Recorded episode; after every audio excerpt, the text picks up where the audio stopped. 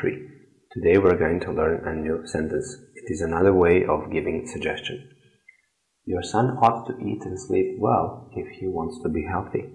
Your son ought to eat and sleep well if he wants to be healthy. Your son ought to eat and sleep well if he wants to be healthy. Your son ought to eat and sleep well if he wants to be healthy. Ought to is used in the same way as should.